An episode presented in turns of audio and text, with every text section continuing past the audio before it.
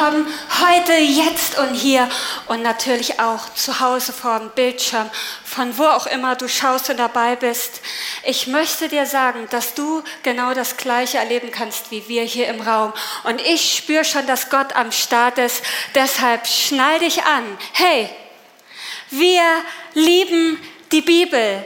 Wir lieben die Bibel als ICF Movement weltweit. Wir lieben die Bibel als ICF München mit allen Locations. Wir lieben die Bibel, das lebendige Wort Gottes. Wow. Wenn wir dieses Buch nicht hätten, genau, ich finde es auch ein Grund zum Feiern. Alles, was wir wissen, wissen wir, weil wir die Bibel haben wer wir sind, wer Gott ist, warum das Leben so wunderschön und so bockhart sein kann und weil wir alles wissen über unseren Jesus. Das Beste in diesem Buch, finde ich. Und ich weiß nicht, was du dazu sagst, wenn ich sage, die Bibel ist nicht nur ein besonderes Buch, sie ist auch die Autorität, die in mein Leben reinsprechen kann. Vielleicht bist du das erste Mal hier, vielleicht bist du schon lange da, aber bei diesem Moment sagst du, äh, crazy, jetzt bin ich raus. Vielleicht denkst du, das ist doch komplett naiv. Sowas kann auch nur jemand glauben wie du, Tina. Gell? So geht das. Die Bibel ist doch aus dem Mittelalter. Das weiß doch jeder. Ich meine, die Bibel ist im besten Fall ein historisches Buch, ähm, schlecht überliefert, von Menschen geschrieben, voller Widersprüche. Ja, die Bibel ist schon interessant, ja, interessant kann man ja zu vielen Sachen sagen. Die Bibel ist absolut inspirierend, ja, inspirierend zu Gott und der Welt. Aber das war's auch. Und wenn ich mich manchmal mit Menschen unterhalte über die Bibel, egal ob die daran glauben oder nicht, dann höre ich ganz oft, ja, die, ab, ja, aber die Bibel ist voller Widersprüche. Und vielleicht sitzt du heute hier und du hast auch ein paar Fragen oder ein paar Widersprüche in deinem Kopf. Zum Beispiel, wie kann es sein, dass auf der einen Seite in der Bibel steht, dass Gott will, dass alle Menschen gerettet werden, aber auf einer anderen Seite steht, dass nur wer an Jesus glaubt, gerettet wird? Oder wie kann es sein, dass wir vier Evangelisten haben im Neuen Testament, die alle über das Leben von Jesus berichten, aber jeder schreibt einen anderen Fakt über die gleiche Sache. Zum Beispiel das Schild am Kreuz, an dem Jesus hing. Jeder Evangelist schreibt, dass etwas anderes da drauf gestanden hat. Wie kann das denn sein? Oder der Gott im Alten Testament, der scheint für mich manchmal ganz schön brutal und lässt ganze Städte ausrotten. Und auf der anderen Stelle lesen wir, dass er der Gott der Liebe ist. Das, das musst du mir erklären, mein lieber Schatz. Kannst du mir bitte dabei helfen? Mein Gehirn reicht nicht aus. Meins auch nicht, aber ich gebe alles. Und äh, ich glaube, es ist wirklich gute Frage. Und vielleicht hast du genau diese Frage auch schon mal gehört gehabt, vielleicht eine ganz andere. Wir werden heute ein paar Prinzipien angucken. Ich glaube, die werden dir bei jeder Frage helfen, die du haben kannst an die Bibel, wenn du überlegst, wie du mit der Bibel umgehen kannst. Aber es ist schon spannend. Das, die gerade, die wir rausgepickt haben, sind so populäre Widersprüche, die mir immer wieder begegnen aus populären sag ich mal, Kategorien, theologisch, grundsätzlich, äh, historisch.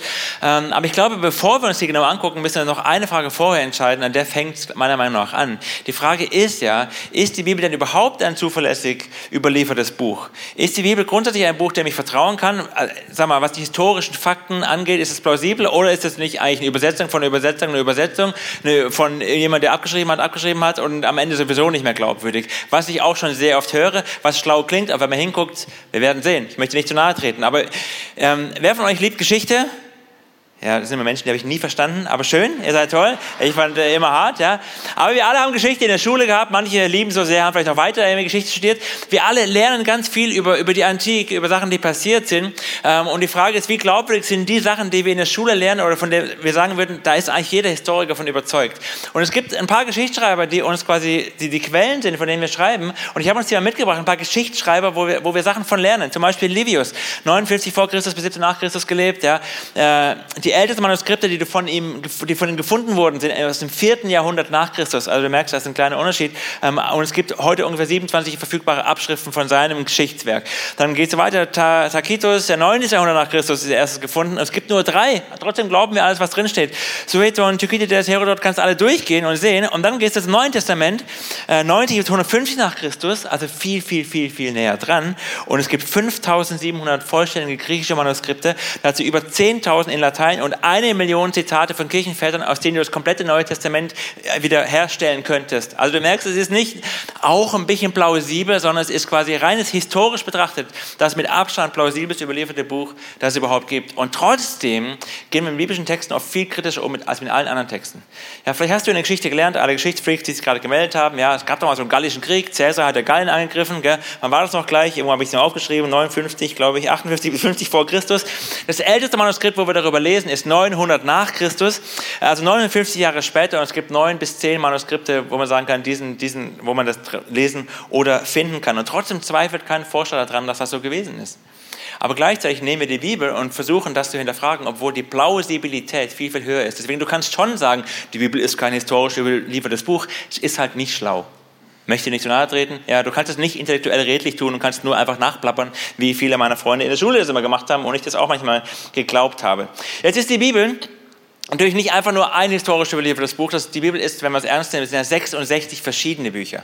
Ja, Altes, Neues Testament, 66 verschiedene Bücher, die im Zeitraum von über 1500 Jahren geschrieben worden ist. Von den unterschiedlichsten Leuten ja, geschrieben worden ist. In verschiedenen Zeiten, verschiedene Kulturen, verschiedenen Sprachen. Es haben Propheten geschrieben und Priester und Ärzte und Hirten und Steuereintreiber und also alle und Zeltmacher, also alle welche verschiedenen Leute haben Texte aufgeschrieben, die wir heute in der Bibel zusammengefasst finden, verschiedene Bücher, von die aber nach Selbstaussage vieler biblischer Bücher, also die Bibel selber, und Überzeugung von eigentlich allen großen christlichen Kirchen und Christen weltweit, inspiriert sind vom Heiligen Geist, vom Geist eingehaucht. Und das Wort inspiriert sagt es schon, gell? in Spirit, ja, in, der Heilige Geist hat es eingehaucht, äh, ist vom Heiligen Geist inspiriert.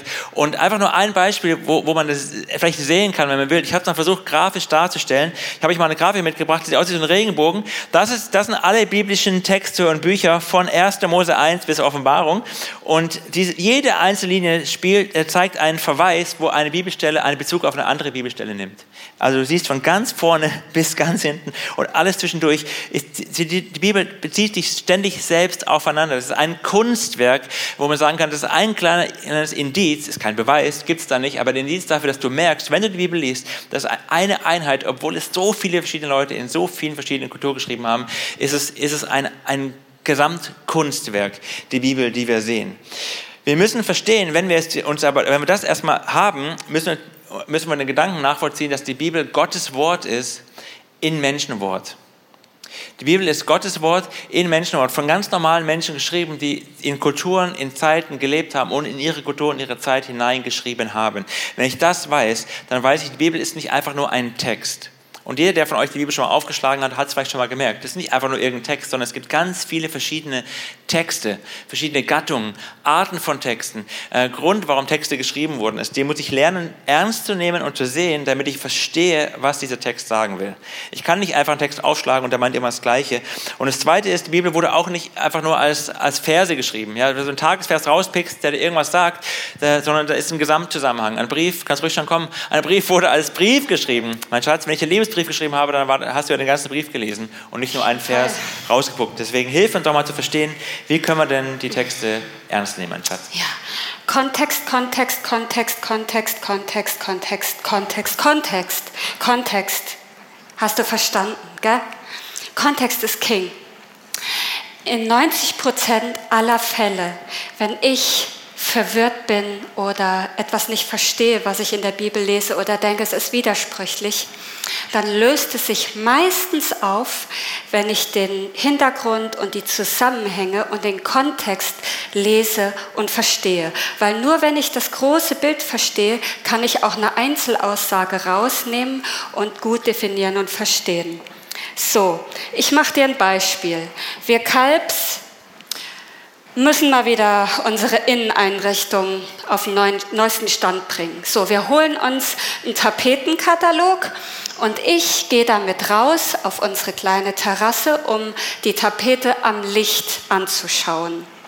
Ich schlage eine Seite auf und da ist eine Tapete mit Katzen drauf. Und ich sage laut, Katzen finde ich doof. Das geht wirklich gar nicht in unserem Wohnzimmer. So, kleines Reihenhäuschen, kleiner Garten, enge Nachbarn. Meine Nachbarin hat drei Katzen, hört, dass ich sage, Katzen finde ich doof und denkt, die Tina hasst meine Katzen. So, wenn du mich jetzt aber kennst, weißt du, ich liebe Tiere, ich liebe alle Tiere und ich habe sogar selber eine Katze, die so schön ist, dass die gerade zu unserer Inneneinrichtung passt.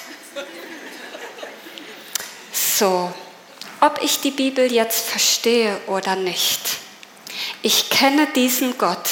Ich weiß, er ist voller Liebe und deshalb kann ich ihm auch zu 100 Prozent vertrauen. Nächster Gedanke, der auch ganz wichtig ist, um die Bibel zu verstehen, ist, wir müssen die Textgattung verstehen. Das tun wir ja auch im normalen Leben. Also wir wissen alle, ein Witz ist ein Witz, ein Gleichnis ist ein Gleichnis und ein Telefonbuch ist ein Telefonbuch. Für alle schon etwas Älteren im Raum wie mich. So, die Textgattung. Ich habe dir ein paar mitgebracht, weil es gibt nämlich ganz verschiedene. Es gibt Erzählungen, es gibt Gesetze, es gibt Apokalypse oder die Briefe. Und ich habe dir jetzt ein, ähm, ein Gedicht mitgebracht. Das steht in den Psalmen, logisch. Der David, der hat Gedichte und poetische Texte geschrieben. Ähm, und zwar steht da, er hat der Erde ihr Fundament gegeben, sodass sie für immer und ewig nicht wankt. Das ist jetzt keine wissenschaftliche Aussage, sondern ein Gedicht und ein poetisches Bild, das er nimmt. So, du darfst jetzt natürlich nicht den Fehler machen, dass du an diesen poetischen Text mit einer wissenschaftlichen Sache rangehst. Das ist wie, ich war Krankenschwester wenn ich Patienten auf Intensivstation übernommen habe, dann habe ich sie natürlich untersucht und ich habe das Herz abgehört. Wie schnell Extrasystolen, wie geht es dem Herz anatomisch? Und ich darf an dieser Stelle nicht den Fehler machen, dass ich mit diesem Stethoskop hören kann, hat der, hat der Patient gerade Herzschmerzen, hat er Liebeskummer oder wie geht es seinem Herzen emotional. Ich kann also nicht einen poetischen Text mit einer wissenschaftlichen Frage messen. Ist logisch, gell? Genauso würden wir ja auch nicht, ah warte, ich will es euch noch mal zeigen. Manchmal bin ich ein bisschen schnell, sorry. Guck mal, wir gucken es nochmal im Kontext an, weil dann wird es nämlich gleich klar. Es geht los mit Preis den Herrn, Halleluja. Es ist ein Schwärmen und ein Ausmalen, wie Gott ist. Und dann geht es weiter. In Licht hüllst du dich wie in ein Gewand. Den Himmel spannst du wie ein Zeltdach aus. Oder hier, im Wasser des Himmelsgewölbes errichtet, der Wolken zu seinen Wagen macht und auf Flügeln des Windes erscheint. Das ist alles Poesie. Ich meine, du kannst ja nicht davon ausgehen, dass, dass Gott auf einem Hausboot wohnt. Das macht also keinen Sinn. Und dann verstehst du auch, okay, hier, er hat der Erde ihr Fundament gegeben und ewig nicht wanken heißt nicht, die Erde hat ein Fundament und sie bewegt sich nicht. Okay? Wir würden nämlich auch nicht sagen, der Schiller, der ist ja ein Idiot. In seinem bekannten Stück schreibt er nämlich ähm, davon, dass die Erde zwei Brüste hat und die ganze Menschheit davon trinkt. Ihr kennt das sicher, gell? Das Freude schöner Götterfunke Tochter aus Elysium. Wir betreten feuertrunken himmlisch in dein Heiligtum. Ich habe jetzt gedacht, ihr würdet ein bisschen stärker mitsingen können, weil ich meine, also manche Leute lernen das ja in der Schule auswendig, gell? Aber pass auf, es geht noch weiter. Freude trinken alle Wesen an den Brüsten der Natur. Wir alle haben das Bild. Alle Guten, alle Bösen folgen ihrer Rosenspur. Genau, wir werden das Bild auch schnell wieder los. Danke. Okay, also wir haben verstanden, Text ist ein Unterschied. Ich kann nicht einen poetischen Text so tun, als wäre das eine wissenschaftliche Aussage, oder ich kann einen Brief nicht so tun, als wäre es ein Bild. Also ich muss den Text gerade schon irgendwie ernst nehmen. Wir haben verstanden, die Bibel ist historisch glaubwürdig und einfach noch eine Seitennote. Wir haben ganz, ganz viele College-Angebote, College-Module, äh, College Bible Track. Wenn du sagst, ich will da mehr wissen, das ging mir so schnell, dann musst du wirklich reingehen, rein, äh, dir mehr angucken. Guck dir das an, findest du alles auf unserer Webseite. Ähm, genau, wir merken, Kultur ist wichtig, Kontext ist wichtig, haben alles verstanden. Deswegen lass uns doch erst diese, was wir gecheckt haben, jetzt mal nehmen und auf die am Anfang genannten Widersprüche mal, mal anwenden und schauen, was das bedeutet. Der erste Widerspruch, den wir uns angeschaut haben, war ja der. Wie kann es sein, dass die Bibel auf der einen Seite sagt, alle Menschen werden gerettet, ja, alle Menschen will Gott irgendwie retten und tut es auch. Und auf der anderen Seite glauben wir und, und lesen wir, dass Gott aber nur eine Auswahl von Menschen rettet, nämlich die, die wirklich ihr Vertrauen in Jesus setzen. Jetzt ist es so, ich, da gibt es viele, viele Bibelstellen, die man jetzt für beide Argumente nehmen könnte, aber wenn wir uns die, mit den Prinzipien, die wir gelernt haben, anschauen, merken wir, dass der Widerspruch sich schnell auflöst. Einfach mal ein Beispiel mit einem Vers, der mir öfter genannt wird in dieser Argumentation, ist aus Johannes 3, Vers 17. Da heißt doch, Gott hat seinen Sohn nicht in die Welt gesandt, um sie zu verurteilen. Das haben wir doch alle verstanden, sondern warum? Um sie, also die ganze Welt, wird da gesagt, durch ihn zu retten. Wenn man diesen Vers nimmt und rauspickt, wie andere auch, vielleicht kennst du auch andere Verse, wenn man den jetzt nimmt und sich anschaut, da könnte man zu der Schlussfolgerung kommen, ja stimmt, die Bibel sagt doch hier eindeutig, dass Gott seinen Sohn geschickt hat, um die ganze Welt zu retten. Wie gesagt, gibt es andere Verse, die es so ähnlich sagen. Wie bei diesem Vers, wie auch bei allen anderen, ist so, wir haben gelernt, oh, also erstmal Gattung. Was ist das für eine Gattung? Das ist Evangelium, Johannes hat es geschrieben, ist schon mal interessant. Und es ist noch spezieller eine Rede von Jesus. Also hier spricht Jesus selber und erklärt seinen Zuhörern, warum er gekommen ist. Das ist die Gattung, das ist, worum es geht. Das ist auch der Anfang des Kontexts. Jetzt schauen wir uns einfach mal die Verse davor und danach an, um den Vers in der Mitte zu verstehen, was dann passiert. Denn Gott hat der Welt seine Liebe dadurch gezeigt, dass er seinen einzigen Sohn, nochmal, Jesus spricht von sich selber, für sie hergab, damit jeder, der an ihn glaubt, das ewige Leben hat und nicht verloren geht. Gott hat seinen Sohn nicht in die Welt gesandt, um sie zu verurteilen, sondern um sie durch ihn zu retten. Wir haben es gerade schon gelesen. Jetzt geht es weiter. Wer an ihn glaubt, wird was? Nicht verurteilt. Wer aber nicht glaubt, ist damit schon verurteilt. Denn der, an dessen Namen er nicht geglaubt hat, ist Gottes eigener Sohn. Wir merken, Kontext ist gar nicht so schwierig. Ich muss nur ein Vers davor, ein Vers danach lesen und ganz oft merkt man, ah, dann verstehe ich, was die Gesamtaussage ist. Und es ist einfach nicht redlich, einen Vers rauszupicken und zu sagen, guck mal, der bedeutet das und zu ignorieren, was drumherum steht. Und die meisten Verse äh, oder die meisten Widersprüche, Missverständnisse lösen sich, wenn ich einfach mal ein bisschen weiterlese. Wenn Paulus einen Brief an die Römer schreibt, da hat er einen ganzen Brief geschrieben und nicht einen Vers, den du rauspickst und in deiner Kultur deutest, deutest und nicht verstehst, was damals geschrieben ist. Das heißt, wenn ich das ernst nehme, merke ich, ganz viel löst sich auf und ich kann gar nicht mehr sagen, da ist ein Widerspruch, sondern der klärt sich an dieser Stelle. Ich glaube wirklich, 95 Prozent aller Widersprüche lassen sich damit schon erledigen, wenn man das ernst nimmt. Der zweite ist ein historischer Widerspruch. Haben wir eben schon gehört. Wie kann es sein, dass die vier Evangelisten alle von, vom Kreuz schreiben, logischerweise von dem, was da passiert ist, aber was anderes schreiben, was am Kreuz steht? Lass uns mal angucken, was die geschrieben haben, die vier. Wir fangen mal vorne an bei Matthäus. Matthäus schreibt, wenn er ans Kreuz denkt, und die brachten oben über seinem Haupt seine Beschuldigungsschrift an. Und was steht da? Dies ist Jesus, der König der Juden. Okay. Markus, was schreibst du? Und die Aufschrift seiner Beschuldigung war oben angeschrieben, nämlich der König der Juden. Lukas, was sagst du? Es war aber auch eine Aufschrift über ihn in griechischen, lateinischen und hebräischen Buchstaben. Aha, wir wissen schon mehr. Was stand da?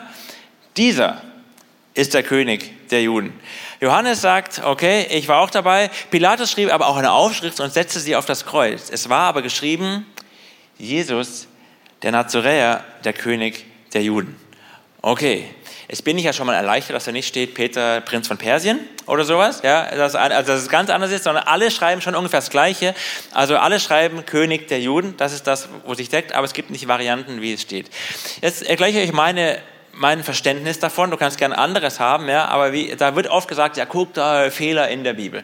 Das erste ist so, wie kann man das jetzt verstehen? Das erste, wir haben mal gelesen, Lukas sagt, ja, schau mal, das wurde geschrieben in griechischen, lateinischen und hebräischen Buchstaben. Jetzt gebe ich ihn raus. Okay. Matthäus hat ganz eindeutig, findest du in seinem Evangelium und in dem, wie er es schreibt, an die Juden geschrieben. Er hatte vor allem die Juden im Blick, seine Mitgeschwister, seine Mitjuden und wollte, dass sie Jesus als den lebendigen Sohn Gottes erkennen. Also, was hat Matthäus wohl gemacht? Er zitiert die Sprache, die die Juden verstehen, nämlich den Hebräischen.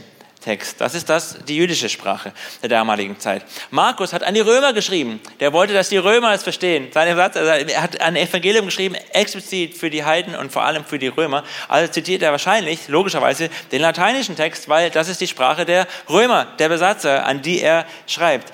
Ähm, genau, Markus. Dann Lukas, ja, erklärt uns erstmal, wer das alles ist. Lukas schreibt in der Weltsprache und schreibt auch für die Weltsprache. Er schreibt, er will alle Menschen erreichen. Er schreibt am grundsätzlichsten, am grundlegendsten. Deswegen zitiert er in der Sprache, die alle verstehen. Und das ist die griechische Sprache. Und Johannes ähm, zitiert erstmal Pilatus, dass Pilatus das Schild angebracht hat. Und die Wahrscheinlichkeit ist auch sonst so hoch, dass er auch Lateinisch zitiert und deswegen auch die lateinische Variante nimmt. Das heißt, wir haben drei Sprachen, wo man vielleicht in unterschiedlichen Arten das quasi ausgedrückt ist. Und dann ist nur noch die Frage, warum schreibt Johannes Jesus der Nazaräer, der König der Juden, und Markus nur noch der König der Juden. Und das gibt uns Markus aus meiner Sicht auch selbst die Antwort, weil er sagt, die Aufschrift seiner Beschuldigung war angeschrieben. Das heißt, er zitiert nur die Beschuldigung und nicht den ganzen Text, also den Namen noch mit dazu. Abgesehen davon, ob das jetzt stimmt oder ob du das anders siehst, äh, wie gesagt, ist es ja so, die, die Abweichungen sind minimal, sind keine inhaltlichen Abweichungen. Und wenn du schon mal als Zeuge ausgesagt hast bei einem Strafverfahren oder wenn du als Polizist hier arbeitest oder als Lehrer, reicht vielleicht schon, ja, und hast vier Leute, die dir eine, während eine Geschichte erzählen und alle erzählen dir exakt das Gleiche, weißt du, es ist gelogen. Ja, wenn die alle Details und Fakten stimmen, ja, dann weißt du, eine Deutschlehrerin, ihr drei, die nebeneinander saßt, habt den gleichen Fehler gemacht, gut, aber die Wahrscheinlichkeit, äh, dass ihr abgeschrieben habt, ist groß. Das heißt, das ist für mich eher ein Ausdruck der Plausibilität und nicht dessen, dass es nicht stimmt. Okay, jetzt wird es ein bisschen komplizierter. Der dritte Widerspruch, wie kann es sein, dass Gott im Alten Testament so gewalttätig ist, höre ich ganz oft, so ein brutaler, gewalttätiger Gott und sogar befiehlt, ganze Städte auszulöschen und im Neuen Testament wir von dem Gott der Liebe lesen, der alle Menschen liebt und der auch will, dass wir alle Menschen lieben. Ist das nicht ein Widerspruch? Ist das nicht ein anderer Gott? Ist das passt doch nicht zusammen? Lass uns mal einfach anschauen, ein Vers, der wirklich nicht so leicht ist zu lesen. Es gibt ein paar Aussagen, wo Gott das wirklich tatsächlich befiehlt, wo Gott sagt, so tötet nun alles, was männlich ist unter den Kindern und alle Frauen, die nicht mehr Jungfrauen sind, aber alle Mädchen, die unberührt sind, die lasst für euch leben. Bam. Muss man wieder reingehen in die Kriegssituation. Was war da? Warum ist Gott hier so hart an dieser Stelle? Aber auch im Alten Testament, das ist mir ganz wichtig, im Alten, nicht erst im Neuen Testament, liest du zum Beispiel, es gibt auch viele Stellen, aber eine Aussage über Gottes Herz. Das eine ist, was die Handlung ist, jetzt liest du Gottes Herz. Gott sagt, habe ich etwa wohlgefallen am Tode der Gottlosen und nicht viel mehr daran, dass sich von seinem Wandel bekehre und am Leben bleibe. Gottes Ziel und Anliegen ist es immer, auch dass der Gottlose am Leben bleibt, dass es ihm gut geht, dass er aufblüht. Das ist immer Gottes Ziel. Aber offensichtlich kommen Gott an Punkte in, seinem, in, seiner, in seiner Handlung, wo er sagt, ich kann hier nicht weiter. Aber Gottes Herz ist immer Leben. Gott hätte bestimmte Völker nicht vernichtet, wenn seine Heiligkeit und seine Gerechtigkeit und seine Reinheit es nicht erforderlich machen würden, dass er Menschen richtet. Und das ist etwas, was wir in unserer postmodernen Welt heute nicht so gerne hören oder das ist etwas, wo wir Gott auch ausblenden. Und ich möchte ein bisschen provokativ sagen, ich glaube, die meisten von uns im Raum, mich eingeschlossen, wir sind durch unsere Prägung, haben eine sehr, sehr einseitig schräge Prägung von Gott und eine sehr einseitig schräge Prägung von dem, was wir glauben, was Liebe ist.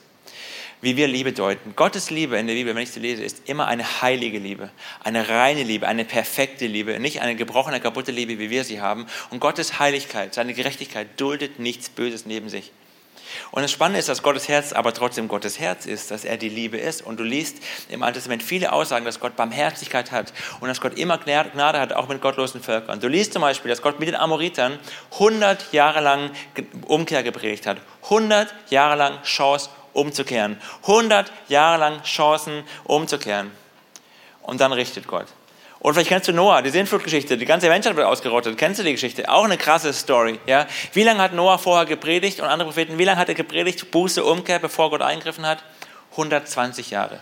120 Jahre. Das ist Gottes Herz. Aber irgendwann kommt er an einen Punkt, wo er sagt, ich muss dem Bösen widerstehen, weil ich mein Volk liebe, weil ich die Menschen zu sehr liebe, dass ich nicht das Böse wahllos laufen lassen kann und er richtet. Das heißt, ich muss die Kultur verstehen. Ich muss den Kontext verstehen. Ich muss wissen, Gott, wie bist du? Ich muss die ganze Bibel lesen. Ich muss verstehen, Gott, du bist heilig und heilig und gerecht und Liebe und Gerechtigkeit schließen sich nicht aus, sondern echte Liebe ist auch gerecht. Wenn einer meine Frau bedroht und droht sie auszurauben, zu vergewaltigen, egal was Schlimmes passiert, dann stehe ich als Mann nicht passiv daneben und sage, ich habe halt so eine Laissez-faire-Liebe, wir lieben schon alles.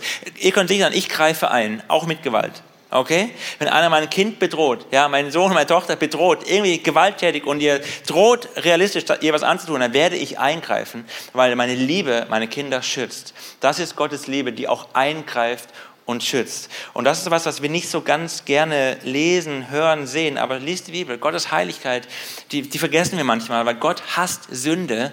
Und ja, wir Menschen sind sehr eng mit Sünde verbunden. Und deswegen greift Gott auch ein und Gott sagt, er wird auch richten.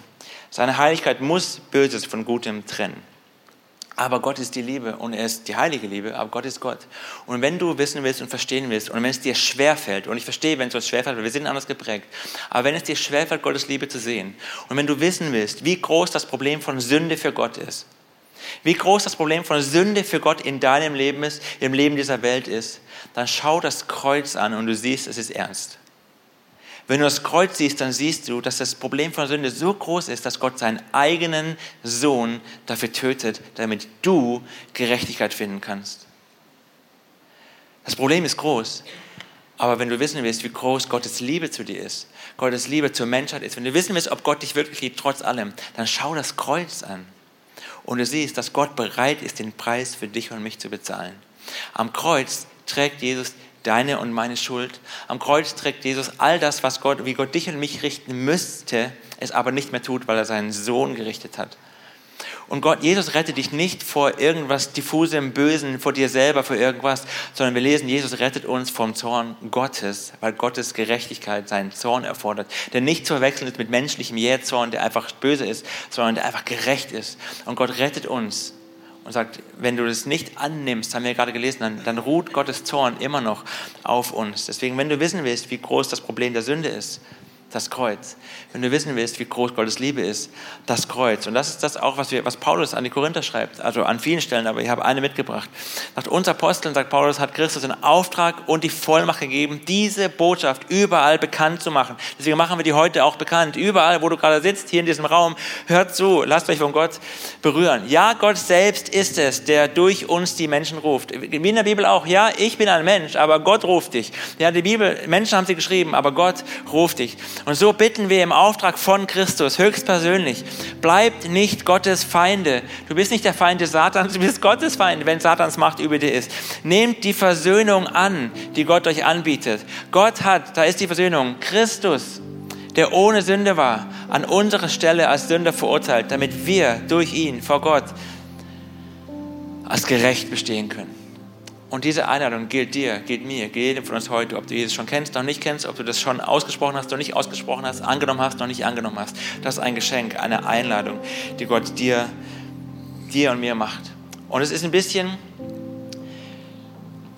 mit der Autorität und dem, dem Leben. Es ist ein bisschen wie eine Beziehung, weil Gott ist nicht religiös, sondern, sondern es ist eine Beziehung, zu der Gott uns einlädt. Und ich habe diese wunderbare Frau vor 18 Jahren, 16 Jahren, vor einigen Jahren kennengelernt. Weißt du es genau? Okay. Äh, kennengelernt 2004, könnt ihr selber rechnen. Und wir haben uns im März kennengelernt und im Juni äh, war die Frage ziemlich stark im Raum, ob wir eine Beziehung starten. Und für mich war das wirklich ein großer Schritt zu sagen, möchte ich mit dieser Frau den Rest meines Lebens verbringen. Und es war wirklich so ein bisschen, ich habe das damals so beschrieben, es ist wie, ich musste einfach springen. Ja, ich kannte sie, wir haben alle Fragen gestellt, die man sich stellen konnte. Hab, wir haben alles geklärt, was man erklären konnte. Wir, wir, wir kannten uns. Wie man sich halt kennen kann nach drei Monaten, gell? Heute bin ich schlauer. Aber ist großartig, mein Schatz. Ja, tolle Überraschung, was da alles hinter steckt. Also wirklich. Und es ist genau, ich glaube, das ist das Gleiche, wozu Gott dich heute einlädt. Ja, du kannst das intellektuell und überlegen hin und her. Am Ende ist es auch ein Vertrauensschritt. Vertraue ich diesem Jesus, dass er das wirklich für dich und mich gemacht hat? Und stelle ich mich auch unter das Wort Gottes, vertraue ich, dass Gottes Wort Autorität hat, weil erst dann erlebe ich die Kraft und die Schönheit des Wortes Gottes. Ich glaube, du kannst heute eine Entscheidung treffen. Ihm, Gott zu vertrauen. Und du kannst auch heute die Entscheidung treffen, dem Wort Gottes zu vertrauen, dass es vielleicht eine Autorität in deinem Leben wird. Und dann passiert Folgendes. Also entweder du stellst dich über das Wort Gottes mit deiner Prägung, mit deiner Logik, oder du sagst, nee, ich, ich will, dass das Wort Gottes Autorität bekommt und in mein Leben reinspricht. Und vielleicht ging es dir auch so wie mir eine Zeit lang, dass du gedacht hast, ja, die Bibel, das ist halt ein altes Buch, weil, weil ich sie nicht verstanden habe. Und dann kannst du heute sagen, Jesus, es tut mir leid. Du kannst in deinem Herzen sagen, es tut mir leid, dass ich die Bibel klein gemacht habe. Aber sie ist ein Meisterstück. Sie ist ein himmlisches Kunstwerk. Und sie darf in mein Leben reden. Und ich habe das Gefühl, dass Leute im Raum sind. Und vielleicht geht es dir so. In deinem Leben auf der Reise, wo du unterwegs bist, da hast du unterwegs verloren, dass Gott gut ist. Da ist ein Schmerz, egal ob körperlich oder seelisch, der dir diese Wahrheit geraubt hat. Gott ist gut. Und vielleicht tauschst du das heute ein. Ich gebe dir die Lüge und auch den Schmerz meiner Reise, wo ich es verloren habe zu glauben an die Güte Gottes. Und du lässt dich einfach füllen damit, dass Gott gut ist. Jetzt Ich glaube, wenn wir diese Entscheidung treffen oder wieder erneuern, dann, dann können wir wirklich mit David beten und sagen, dein Wort ist meines Fußes Leuchte und ein Licht auf meinem Weg und erlebst du, dass es nicht ein totes Buch ist, sondern dass die Bibel in dein Leben reinspricht, dass sie leuchtet, dass sie den Weg zeigt, dass sie dir Orientierung gibt, dass sie dir das gibt, was du brauchst, dass Gott zu dir redet, dass Jesus, der das lebendige Wort Gottes ist, durch das geschriebene Wort Gottes zu dir direkt spricht. Und dafür möchte ich einfach beten. Und wenn du allen diese Entscheidungen für dich heute treffen willst, Jesus zu vertrauen, dem Wort Gottes zu vertrauen, dann bete einfach in deinem Herzen so mit, wie du es Gott sagen möchtest. Und ich danke dir, Jesus, dass du jetzt hier bist als lebendiges, ja, als lebendiger Sohn Gottes, als Gott selbst hier und dass du zu uns redest, wie wir es gerade auch gelesen haben, dass du das einfach tust. Und darauf vertrauen wir. Und dass du das jetzt anstößt und verstärkst, was du ausgelöst hast. Jesus und ich entscheide mich heute dir und deinem Wort neu zu vertrauen. Dass ich, ich stelle mich unter dich Danke, dass ich mein Gehirn, meinen Verstand dafür nicht ausschalten muss, dass ich nicht irgendwie dumm werden muss, um dir zu glauben, sondern dass es nichts Schlaueres gibt, als dir zu glauben, aber gleichzeitig ich alles, was wie ich denke, wie ich geprägt bin, dir unterordne und sage, Gott, du darfst in mein Leben sprechen. Rede du. Und dann wird es lebendig und stark und kraftvoll und es prägt uns und verändert uns und macht uns immer mehr zu den Menschen, die du in uns siehst und die wir eigentlich sein wollen. Amen.